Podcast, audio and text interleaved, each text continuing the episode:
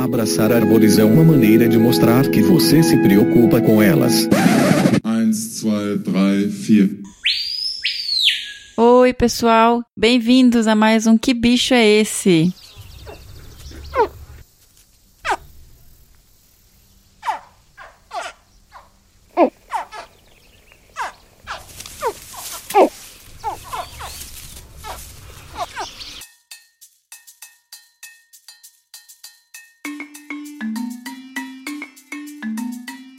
Nós recebemos três e-mails em relação a esse bicho. O primeiro foi: Bom dia, desabraçadores. O bicho do episódio 28 que está fantástico é um jacaré. Não tenho certeza de quem seja, pois todos têm a vocalização muito similar. Porém, acho que pode ser o caimã e a caré, jacaré do Pantanal. Ele mede cerca de 3 metros, distribui-se na parte central da América do Sul. No Brasil ocorre na região centro-oeste, principalmente no Pantanal. Espero que esteja certo e obrigada por esse podcast fantástico. Grande desabraço a todos. Cilionaman Dantas. Ô, oh, Cilionaman, você acertou. Parabéns. Obrigado por enviar o seu e-mail. A gente teve também uma resposta da Marcela Menezes Pinto, que foi: Olá, Miriam. Sobre o bicho do episódio 28, acredito que sejam filhotes de jacaré. Talvez do jacaré-açu, Melanosuchus niger. Marcela, é um jacaré, mas a vocalização específica que a gente colocou foi do jacaré do Pantanal. É, mas eu concordo com você, é realmente difícil separar as espécies. Eu nem sei, na verdade, se é possível, assim, é, só ouvindo. Então, parabéns. Eu considero também um acerto. Ela finalizou com parabéns pelo trabalho e um desabraço atenciosamente, Marcela. E a gente teve também um e-mail da Amanda Melo, querida, falando: Oi, pessoal, o bicho do último episódio eu consegui identificar o animal, mas não tenho certeza da espécie exata. Por isso vai um chute dessa vez também. São filhotes de jacaré que eu vou chutar ser da espécie jacaré do Papa Amarelo, Caimã latirostris. Uma vocalização nova também que eu aprendi aqui. Muito bom e muito obrigado. Espero ter acertado. Até o próximo. Beijos, Amanda Melo. Gente, todo mundo acertou. É o jacaré e a vocalização de filhote. E na verdade a gente escolheu, como eu falei, a vocalização do jacaré do Pantanal, mas na verdade, o bicho que a gente vai falar aqui hoje é o jacaré do Papo Amarelo, porque a gente vai ter um bate-papo super legal com a Jane de Oliveira. A Jane, que é mestre e doutora pela UERJ no programa de pós-graduação em Ecologia e Evolução, e ela estuda ecologia de répteis e atualmente faz pós-doc também na UERJ. Além de jacarés, ela estuda serpentes e lagartos e também se dedica à educação e sensibilização para a conservação, principalmente de serpentes. E ela tem um projeto também que chama Vivendo com Serpentes. Mas hoje a gente vai falar sobre o jacaré do Papa Amarelo que ela estuda no Rio de Janeiro, ok? Então vamos para a conversa?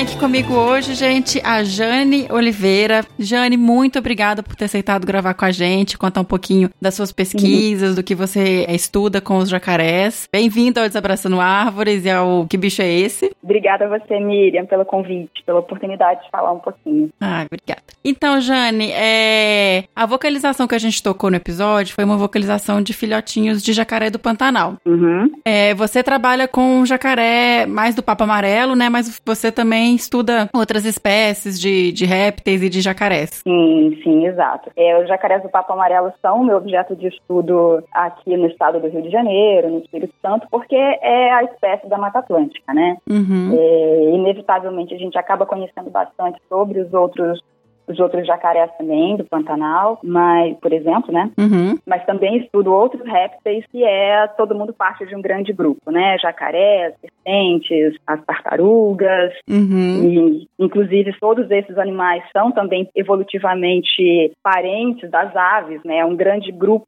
que forma jacarés, crocodilos e lagartos e serpentes, e também as aves, o que é uma coisa que a maioria das pessoas não sabe, né? São um grande grupo muito próximo. Aves são evolutivamente répteis que, que se originaram de uma linhagem de dinossauros, né? Uhum. De um período muito anterior ao nosso, assim. É, e até falando em relação à proximidade com aves, as pessoas acho que têm uma imagem de que répteis é, são animais que não têm muito cuidado parental, essas características, que é a, relação familiar, assim, do, do animal, né? Essa vocalização Sim. que a gente rodou dos filhotinhos, eles estão, na verdade, fazendo uma vocalização de chamado da mãe. Sim. Como que funciona isso, Jane? Essa questão de relação comportamental dos animais, filhotes, com os uhum. pais? É, é, muito legal isso, né? Essa, essa vocalização que vocês colocaram do filhotinho é uma das coisas mais interessantes, assim, que a gente vê na natureza, do, no, no grupo dos répteis, principalmente, porque a gente realmente tem essa imagem de que répteis não têm esse cuidado parental, né? E, e de fato, a maioria dos bichos, dos répteis, não tem. As serpentes, por exemplo, né, elas, elas deixam os filhotes e ou, ou deixam os ovos e,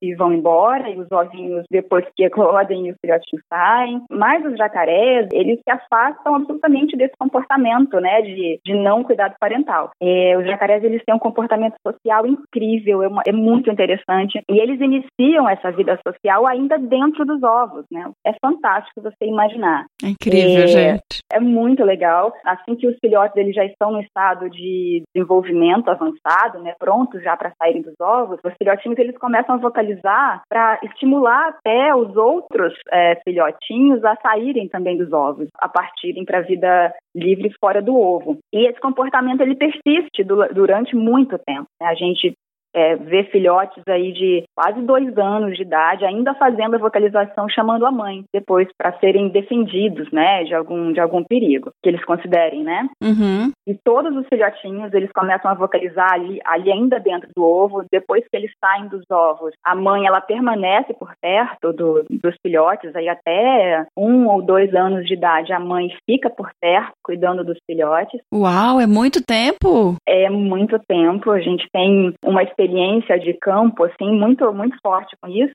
E a captura de filhotes aí com dois anos de idade, quando é feita, eles ainda chamam pela mãe com essa mesma intensidade, né, com essa mesma, é, esse chamado mesmo que eles fazem para a mãe, e a mãe se aproxima para ajudar o filhote, para ver o que está acontecendo. É um comportamento social, assim, extremamente interessante e pouco estudado, assim, é, de maneira mais profunda. E Jane, a gente falando aí essa questão de, do cuidado parental e da reprodução, como que funciona, assim, para quem não conhece, o jacaré, a fêmea, uhum. ela vai até a, a, margem da água, do lago, do rio uhum. que ela uhum. vive, e ela enterra uhum. os ovos, como é que é? Fica quanto tempo? E até uma outra questão que eu sei que para tartaruga, eu acho que é para os répteis em geral, a temperatura vai influenciar na, no, uhum. na determinação do sexo dos filhotes. Pois é. Tem isso, né? Você explica pra gente.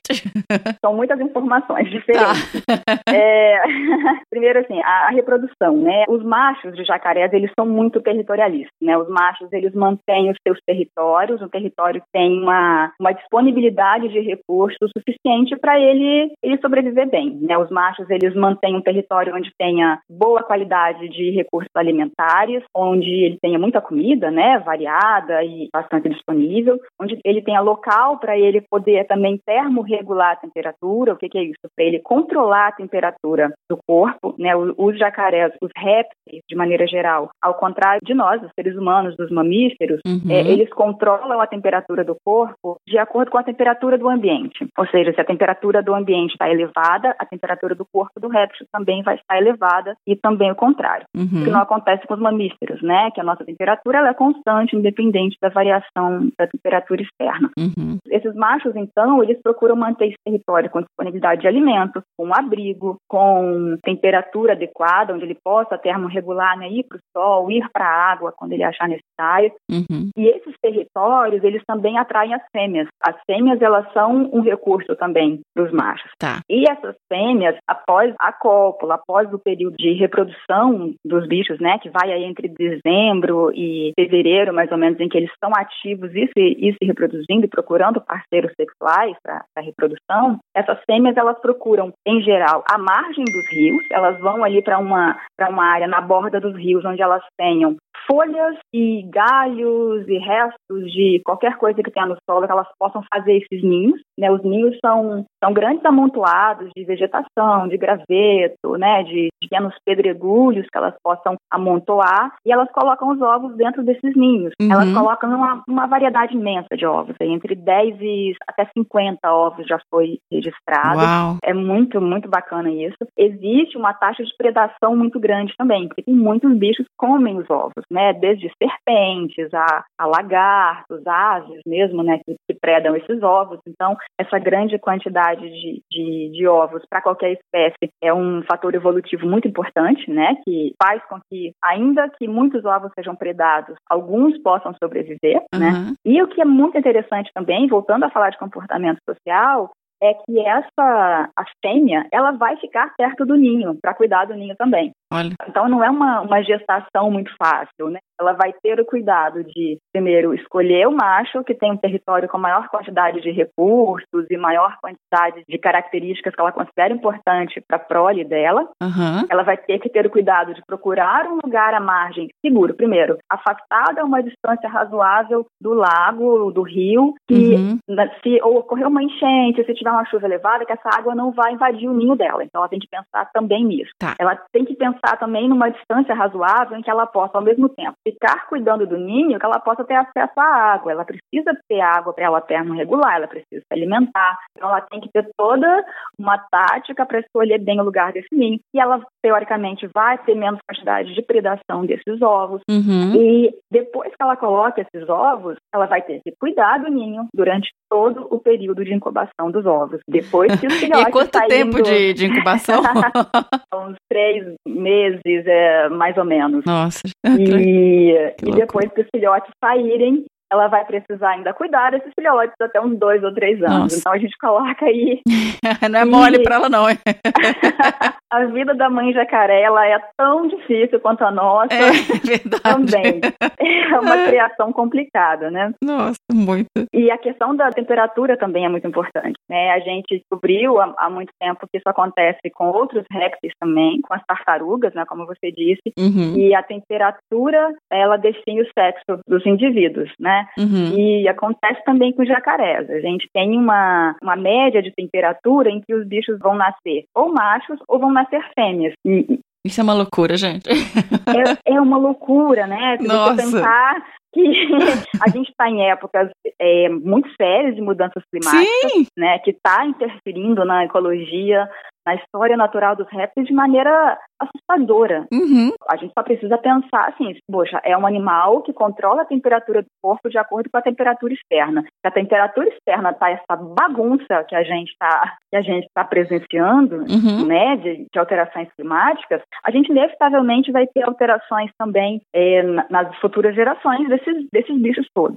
É. Isso não é muito muito distante. A gente não precisa nem pensar em mudanças climáticas catastróficas como a gente vê em filmes, né, de, uhum. de, de suspense e tal, a gente pode ter exemplos, por exemplo, falando de, de tartarugas, mais um pouquinho, né? Sim. As praias que a gente tem uma grande quantidade de, de, de prédios construídos na orla que fazem sombreamento para as tartarugas alteram o número de machos e fêmeas. Isso é muito sério, né? É Essa é mudança sério. populacional. Exatamente. Tanto é que em muitas praias onde a gente tem desova de tartarugas, a gente já tem uma, teoricamente, uma indicação de que prédios não sejam construídos, né? Grandes prédios não sejam construídos. Uhum. Nós temos, para o próprio caso dos jacarés, uma variação de proporção machos e fêmeas já muito gritante. Aqui no, no estado do Rio de Janeiro, a gente tem uma quantidade muito maior de machos do que de fêmeas. Isso Nossa. é muito grave, é muito sério, uhum. porque a natureza precisa de proporção sexual. A natureza uhum. precisa de ter um número é, médio de machos e fêmeas aproximadamente igual para funcionar. Né? E a gente tem essa alteração hoje muito clara, assim, de muitos, muito mais machos do que fêmeas no Rio de Janeiro, enquanto no Espírito Santo, por exemplo, a proporção ela é mais balanceada. A gente tem mais ou menos o mesmo número nas populações de machos e de fêmeas. E aí, falando um pouquinho da, da média dessa temperatura de incubação, né? A uhum. gente tem, assim, para você ter ideia, as fêmeas, para que sejam geradas fêmeas, essa temperatura precisa estar numa margem ali de 29 a 31 graus, por exemplo. Uhum. E acima desse valor, se os machos eles forem incubados ali entre 31 até 33, 34 graus, vão nascer só machos. Nossa. Então, assim, a gente pode imaginar, né? A gente está falando de temperatura mais elevada, mais quantidade de machos. Então, alterações climáticas que possam levar a aumento da temperatura, inevitavelmente vai ter um aumento do número de machos, uhum. uma diminuição de fêmeas, e isso leva, consequentemente, a uma menor quantidade de reprodução. Se você tem Sim. menos fêmeas para reproduzir, menos filhotes entrando na natureza, menos tudo isso. Não, e complicado para tudo. Igual você falou, a questão do territorialismo dos machos, vira, muda comportamento, muda reprodução, Muda tudo. muda tudo. E é, é Muda muito tudo. interessante você trazer isso, porque quando você pensa em ameaça para jacaré, por exemplo, as pessoas se relacionam com caça, com os efeitos históricos, Sim. mas a- essa é uma grande ameaça para a espécie, então. Miriam, eu preciso te dizer que os jacarés, eles estão entre os bichos mais ameaçados que a gente pode imaginar por tudo isso que você falou. Eu, eu não Uhum. consigo nem separar o que pode ser pior para eles. Tá. Os jacarés, eles passaram e eles passam até hoje por um processo de caça que é assustador, assim. Uhum. Desde sempre eles foram caçados por conta da carne, por conta da, da- do couro, né, ser muito Sim. utilizado. Essa caça, ela foi criminalizada, ela foi proibida, né, obviamente depois de, de algum tempo, mas o fato de ser proibida não impede que eles continuem sendo caçados. Uhum. É, a gente tem hoje, na- nos estados em que a espécie é considerada ameaçada de extinção, ela está ameaçada não apenas pela perda de hábitat, que é também um, um outro fator extremamente grave é, e muito importante, mas ela também é ameaçada pela caça. A gente tem uma, números muito claros de populações que estão desaparecendo nos últimos 10 anos, ou talvez menos do que isso, nos últimos 5 anos, na Uhum. frente dos nossos olhos, assim, de você, eu diria até que nem é necessário 5 anos. Eu tenho grandes amigos no Espírito Santo que trabalham com monitoramento de jacarés também lá, Uhum. e eles sempre comentam sobre isso. As populações, você chega um dia numa lagoa, você tem uma população ali de 20, de 30 bichos, e você chega três anos depois, esse número já reduziu de maneira drástica. Nossa, é muito rápido. É, é muito rápido. É um animal que ele é caçado desde sempre, ele continua sendo caçado. No, Tá. no Sudeste, para o jacaré de papo amarelo, para essa espécie do, do Sudeste, a gente tem essa caça que ela é sempre feita mesmo para alimentação, né? As Tá. pessoas matam mesmo para comer. Uhum. O jacaré do Pantanal, ele tem a outra, a outra questão que envolve é, questões muito mais aprofundadas, que é uma, uma história já de, de uso sustentável da espécie, Uhum. né, que já foi feito em algum momento. O fato de eles usarem essa, o bicho do, no Pantanal para todos os fins, né, não só para caça, mas também para uso da, da- do couro, para exportação, inclusive. E, assim, porque pro jacaré do Pantanal, eu não sei como tá hoje, mas eu sei que se discute muito estratégias de manejo, igual você falou. É, Uhum. Ele tem criatórios também, né? Você já tem um- uma outra estratégia pra espécie. Pro jacaré do papo amarelo, isso não existe, né? O jacaré do papo amarelo a gente não teve tempo de fazer, eu acho. Tá. porque a questão da início, né, que nós, nós mencionamos, as áreas naturais dessa espécie. A gente tem uma casos hoje de jacarés de papo amarelo vivendo em área urbana Uhum. e é todo mundo que vive na região sudeste já se esbarrou em algum momento com um jacaré de papo amarelo em algum, algum parque, seja, né, Uhum. algum parque municipal, em alguma lagoa urbana. Uhum. E esse é um problema muito grave que precisa ser, ser falado. Primeiro, para começar, répteis são animais que eles despertam um fascínio desde sempre e esse Uhum. fascínio ele pode ser muito negativo ou muito positivo. Né? A gente Uhum. costuma falar que os jacarés, por exemplo, é, é, eles são animais que ou as pessoas gostam muito pela curiosidade ou elas têm pavor. É né? verdade. Isso acontece, isso, isso acontece com todos os répteis. Isso é, é um fato, né? Sim. Agora, a questão dos bichos na área urbana, ela não é compreendida pelas pessoas. Né? Aqui no Rio de Janeiro, nós temos parques municipais que abrigam populações de jacarés. São áreas que elas eram áreas naturais desses animais. Né? Uhum. A região, o complexo lagunar de Jacarepaguá, na, na zona oeste do Rio de Janeiro, ele era há 30 anos atrás,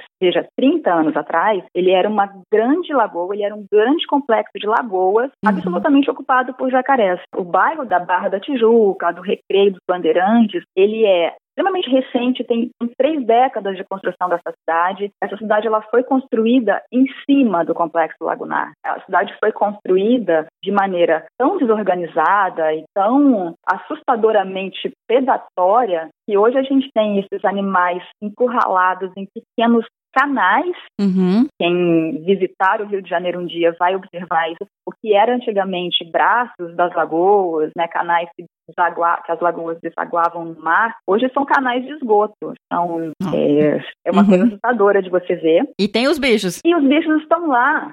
Os bichos estão lá. Uhum. Existe uma relação humana muito próxima. A gente estava falando sobre o comportamento social deles entre os indivíduos, mas os jacarés são animais também extremamente sociáveis com, com humanos. né? Eles Uhum. são extremamente inteligentes, eles aprendem muito rápido, eles reconhecem um ponto onde você, eles são alimentados, Uhum. eles se acostumam com o manejo de maneira muito, muito fácil. E isso, ele não só é perigoso para, para, para os humanos, como ele é perigoso também para os próprios bichos, né? Aqui na, na Barra da Tijuca, a gente tem o, o problema mais... Eu, eu nem consigo eh, dizer qual é o problema mais sério na Barra da Tijuca, mas a gente tem o problema, primeiro, dos bichos não terem mais a área natural deles, que foi primeiro invadida pela cidade. É, a cidade invadiu o hábitat, né?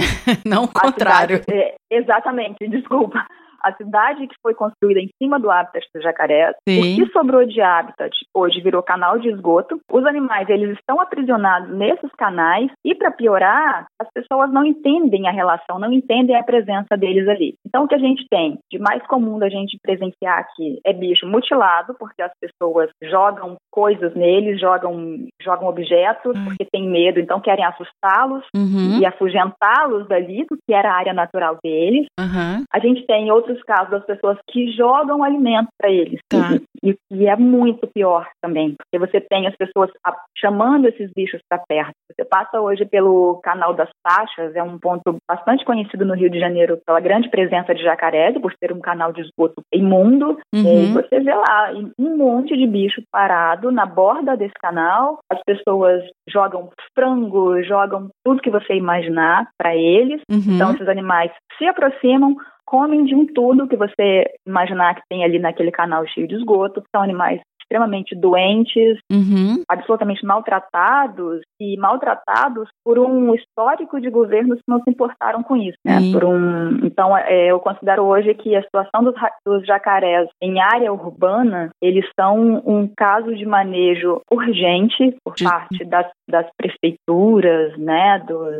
Uhum. dos municípios, porque se eles hoje estão nessa situação, Miriam, é porque alguém permitiu que essa cidade chegasse a esse ponto. Uhum. Toda cidade tem o seu plano diretor urbano, um plano que foi feito para a construção da cidade. A cidade da Barra, por exemplo, você pega o plano diretor e lê, ele, é poético. Ele é um plano que foi feito pelo Lúcio Costa Uhum. e ele fala da cidade da Barra com um amor, com uma, um apego àquela, àquela área natural, né, que era tão, tão maravilhosa na época, antes da construção da cidade. E ele faz inúmeras recomendações para manter, inclusive, a situação natural dos jacarés. Recomendações essas foram absolutamente ignoradas pela construção. Falta de aviso não foi, falta de recomendação não foi. A prefeitura, o, o Estado, enfim, governantes permitiram que os jacarés hoje se tornassem é, animais encurralados em pequenos canais de esgoto. Obviamente que nós temos ainda uma quantidade, um- uma área pequena protegida por parques, né? Por Uhum. mais que sejam parques também urbanos, a gente tem esses animais lá dentro, mas isso não impede que os turistas e que os próprios moradores ignorem igualmente que aquela é a área natural dos animais. Né? A gente tem direto, vejo nas redes sociais, as pessoas que visitam os parques Uhum. que tem populações de jacarés e essas pessoas fazem relatos assustadores nas redes sociais que a área é insegura porque eles presenciaram de maneira absurda um jacaré dentro do parque. Então,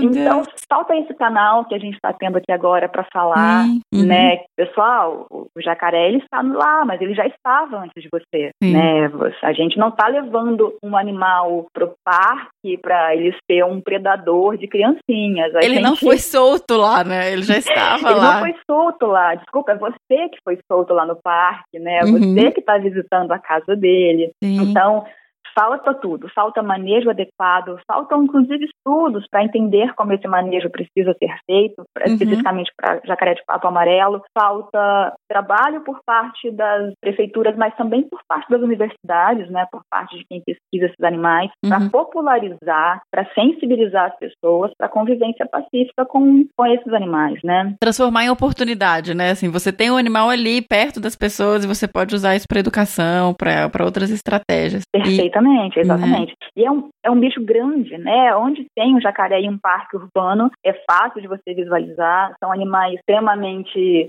fáceis de você localizar, porque eles estão ali sempre durante o dia na borda dos lagos, né, se exibindo, é, uhum. sendo poética, né, mas termorregulando ali na borda do lago. Então é fácil de visualizar, é fácil todo mundo reconhecer um jacaré. Então é, é necessário não apenas, e aí volto a chamar a atenção para nós pesquisadores mesmo, né, para que a gente não continue fazendo apenas pesquisa e publicando artigo científico em revista de impacto. A gente precisa popularizar o nosso trabalho. Dá o retorno, né, para a população. Dá o retorno, dá o retorno. Não custa, né, você ter, tirar um tempinho para falar sobre ciência com quem não tem obrigação de saber o que é ciência, né? Exatamente. Vamos combinar também. E até linkando com isso, Jane, qual que tem sido, assim, o, o foco do, do, seu estudo no Rio? Porque já vi que é um desafio tremendo trabalhar com jacarés urbanos. é, e eu é fiquei muito. mais impressionada de saber que isso também, toda essa questão do, dos problemas que vocês têm hoje, já são previstos anteriormente, não é uma coisa totalmente recente. Então, dentro dessa, dessa, desse é, histórico e do que das pioras que vocês têm vistos e desse não retorno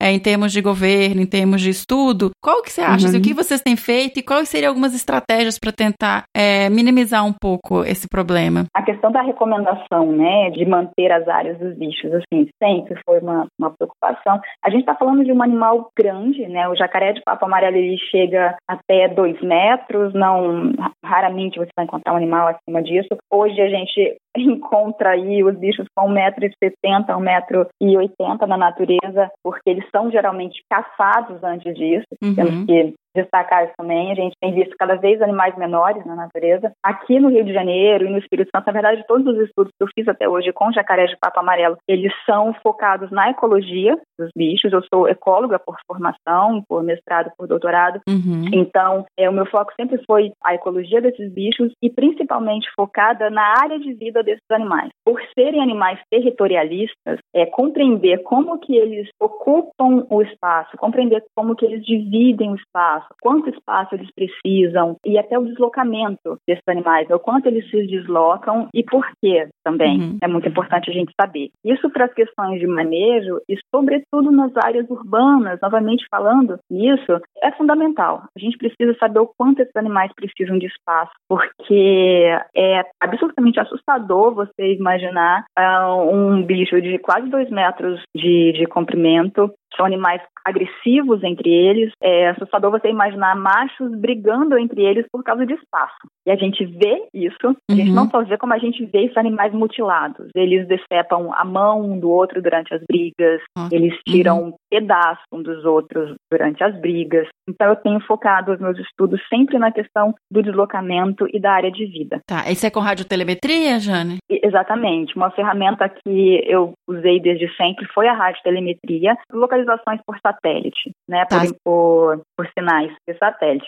A radiotelemetria é muito usada, muito difundida por outros grupos, né, para onça pintada, por exemplo. Sempre que você vê os estudos de monitoramento, você vê o bicho com aquele colarzão, uhum. né, aquele colar, ele é um transmissor que é uhum. colocado no bicho, uhum. e depois a gente consegue receber os sinais desse transmissor em um receptor através de uma antena. Né, esse receptor ele é acoplado numa antena e a gente consegue receber esses dados e localizar esse bicho. Uhum. Com os jacarés, a gente não usa colar, a gente usa esse transmissor, ele é fixado no animal por anilhas, né? A gente prende mesmo o radiotransmissor nas escamas. Uhum. É um procedimento semicirúrgico, né? O fato de ser é, um animal com placas ósseas, né? Com escamas muito resistentes, muito grossas, ele permite isso. A gente fura mesmo com uma, uma furadeira bem pequenininha, né? Com uma broca bem pequenininha, uma espécie de brinco, né? Que a gente coloca nas, nas escamas. Uhum. E esse animal, ele, ele vai, volta para a área de vida dele sem que ele, ele tenha sangramento nenhum, sem que a gente precisa cortar é, nenhuma parte do, do, do, bicho, né? E ele uhum. volta para a área de vida dele e, e vai é, dividir, voltar a ter a sua convivência social. E a gente consegue depois, a longa distância e sem interferir no comportamento desse bicho, ter a localização deles. Uhum. Esses estudos,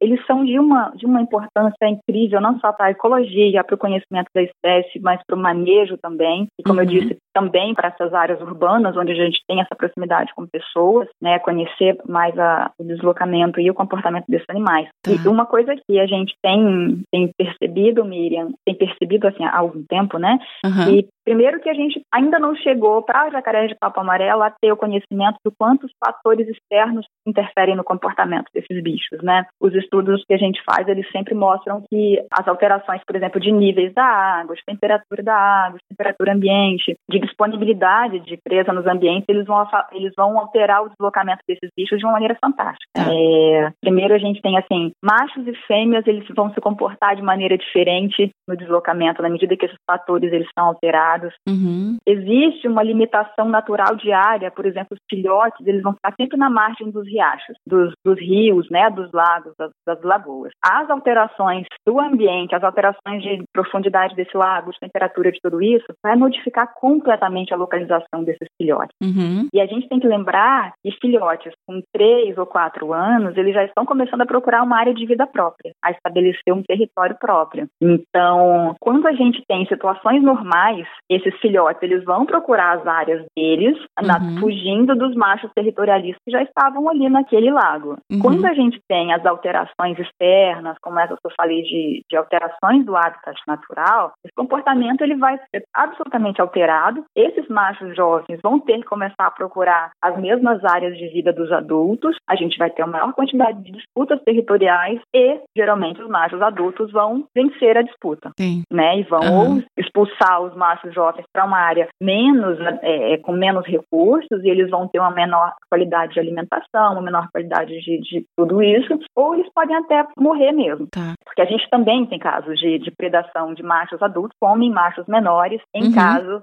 é, indivíduos menores, né, em caso de falta de recurso. Sim. Então, compreender esses comportamentos relacionados às alterações do ambiente, ela é uma questão muito importante, ainda não está sendo feita hoje. Uhum os meus estudos mesmo, é, mesmo, eles ainda não focam nessa parte, porque é um grupo extremamente difícil de trabalhar, por inúmeras questões mesmo, né? Por, uhum. por falta de recursos, é um, é um grupo caro, né, para a gente trabalhar, digamos assim. Uhum. É, a gente precisa de. Esses equipamentos de radiotelemetria são caros, uhum. o manejo de jacarés exige uma equipe muito grande, a gente precisa de barco para fazer o rastreamento, a localização dos bichos dentro da água. Uhum. Em casos mais adequados, a gente poderia usar um drone até para fazer o rastreamento, mas infelizmente a pesquisa brasileira está longe de ter recursos para isso. Mas é uma questão em aberto, é uma questão extremamente importante para a gente fazer o manejo desses bichos de maneira adequada, compreender então, primeiro, essa, esse monitoramento sem interferência, né, esse monitoramento via radiotelemetria, ele pode ser considerado um dos mais eficientes e um dos menos que causam menos interferência no comportamento do bicho, porque você não se aproxima, você consegue monitorar à distância, né? Uhum. E, além disso, a gente conseguir associar as alterações do ambiente, as alterações do clima a esse comportamento. Então, são questões hoje que são foco de, de estudos futuros meus, espero que de outros colegas também. Sim. né? E que são emergenciais. A gente não tem mais tempo de, para muitas populações de papo amarelo, de aguardar muito para isso. Né? Os bichos estão desaparecendo e, e, e, não é assim. A gente não, não de fato não tem muito tempo para entender. É muito Sim. urgente, né? Estou é, impressionada, assim, muitos desafios, né? Assim, não, eu, eu, não tinha essa dimensão toda. E aí, eu, e o que você está é. falando, porque por mais que sejam necessários muito outros estudos e são caros e, mas existe essa demanda por mais conhecimento, ao mesmo tempo tempo você já tem que partir para ação, porque não tem mais muito Sim. tempo para ficar só estudando. Então. Sim, exatamente. É, é, e a gente já tem uma base, sabe? Uhum. A gente já sabe que os animais são territorialistas. Né? Há, há, dezenas de anos a gente já sabe que animais territorialistas precisam de mais espaço. A gente já tem uma ecologia, já um conhecimento da ecologia básica da espécie. A gente já sabe que eles comem. A gente já sabe é, como que eles dividem o espaço ali de maneira prática, né? Entre uhum. machos, fêmeas, jovens e adultos. Então, o que está faltando nesse momento é, é, ação de fato, é ação governamental para é, proporcionar áreas adequadas para esses bichos, uhum. é ação também da, da pesquisa para fazer a, as ações de, de, de, educação ambiental sobre a espécie, uhum. é, é, uma fiscalização mais rigorosa em relação à caça, que para a Mata Atlântica a gente não pode usar essa desculpa de que são áreas imensas, como é o caso da Amazônia, que é difícil fiscalizar. Não, uhum. não é. Primeiro que jacaré a gente sabe onde eles ficam. É isso que eu ia falar, não Né? é uma coisa que o bicho tá solto no meio da mata e você não, Não. consegue acompanhar e achar um, o problema, né? Ele tá ali restrito a uma área. Exatamente, não é difícil. A gente tem casos de caça, inclusive dentro de, de unidades de conservação, né? Inclusive Uhum. não, a gente tem casos de caça nas unidades de conservação, populações que foram extintas localmente, mesmo estando protegidas por unidade de conservação. Uhum. Então não é não é algo que aparentemente as pessoas estão olham para os bichos, veem um lago num, num parque municipal e vê lá dois ou três bichos, acha que está tudo bem. Mas não, não está tudo bem. Não está tudo bem e vai piorar, né? Uhum. Sem querer ser pessimista, mas sendo realista, né? É. E é muito interessante, assim, como essa, questão dos desafios, elas não param nas dificuldades logísticas que a gente tem, financeiras e tudo isso, né? Existe toda uma questão, é, um, um mito que é colocado em cima disso por parte das pessoas, né? Que, só para você ter ideia, o, o elogio que eu mais recebo nas redes sociais, eu uso as redes sociais para fazer educação, educação ambiental e sensibilização, Hum. e o elogio que eu recebo na maioria dos casos é você é corajosa. É. E como você é corajosa. Nossa, e mulher ainda, né? Uau! Olha, é, é ainda é- tem é um extra engraçado. de, de. Tem um extra muito forte nisso, porque primeiro que eu diria que esse é um elogio, porque quando eu acho que é agressivo é quando as pessoas dizem, eu não acredito que você pega. Ai, gente. Esse é, é um pouquinho pior. Uhum. Então, esse desafio também de você mostrar para as pessoas que é tudo um trabalho, que é tudo questão de técnica, né? Eu não sou corajosa, eu aprendi a fazer isso. Uhum. porque eu tive quem me ensinasse, eu tenho técnica, eu tenho equipamentos que me ajudam a fazer isso. Obviamente não tenho força para segurar um jacaré no braço, a gente utiliza equipamentos de contenção, a gente tem Uhum. uma equipe grande para fazer essa contenção, né? Então, os desafios eles são desde as questões, todas as questões que a gente falou que começa lá na, na estrutura das cidades, né, na construção das cidades, na questão da, da invasão do espaço natural, passando pela caça, passando pela educação ambiental e passando também pelo respeito à coleguinha que trabalha. Termina aqui. É, incrível. Né? Embora não seja nessa mesma ordem, né? Mas a gente tem essa, toda essa Sim. questão que envolve, né? Com certeza. Nossa, Jane, eu fiquei muito impressionada com a nossa conversa e de saber tanto sobre espécies, de desses todos os desafios que vocês enfrentam. Eu quero te dar parabéns pela persistência em seguir ah, pesquisando os jacarés e, e te desejar todo sucesso, assim, e né, acho que tem um caminho bem longo e difícil Sim. pela frente e vamos tentar né, mudar isso, fazer isso que a gente está fazendo agora, trazer informação e tentar levar para as pessoas. Exatamente, exatamente. Desafio a gente sempre teve, sempre vai Sim. ter, né? Uhum. É, é persistir mesmo e pular por cima aí dos obstáculos, porque tem muitos que a gente não consegue vencer, não. A gente tem que pular mesmo. É. é a realidade. Ai, ai. Obrigada a você, Miriam, mais uma vez pelo convite, pela oportunidade de falar um pouco sobre isso, que é tão difícil esse canal, né? A maioria das pessoas sequer aceitam ler sobre quando a gente escreve. A gente Uhum. está tentando invadir rede social de todas as formas, tentando invadir a cabeça das pessoas, né, de maneira positiva, Uhum. necessidade da conservação, não apenas de jacaré, né, não apenas de Sim. répteis, mas conservar, sobretudo, as áreas naturais, né? Quando Sim. você talvez mais urgente do que a gente proteger as espécies seja proteger o, o ambiente natural dessas espécies, porque você vai estar protegendo todo o ecossistema, todo o funcionamento, né, ali da- daquilo. Uhum. É, a gente precisa convencer as pessoas que conservação ela é uma questão que atinge todos os públicos. Né? A conservação não atinge lados políticos, religiosos. A conservação ela é necessária para a nossa sobrevivência. A natureza Uhum. vai sobreviver muito bem sem nós, obrigada. Ao contrário, não é verdadeiro. Sim. Né? É, a- o planeta Terra vai continuar aí por muitos milênios ainda. A espécie humana, a gente não está tão certa disso, né? Não, com certeza não. Perfeito, é, concordo. Então é isso, brigadão e tamo, estamos aqui para isso, viu, Jane? À disposição sempre. Show de bola. Tá Obrigada a você. Um abraço. Um beijo. tchau, tchau. Tchau, tchau. Mais um produto com a edição do Senhor A.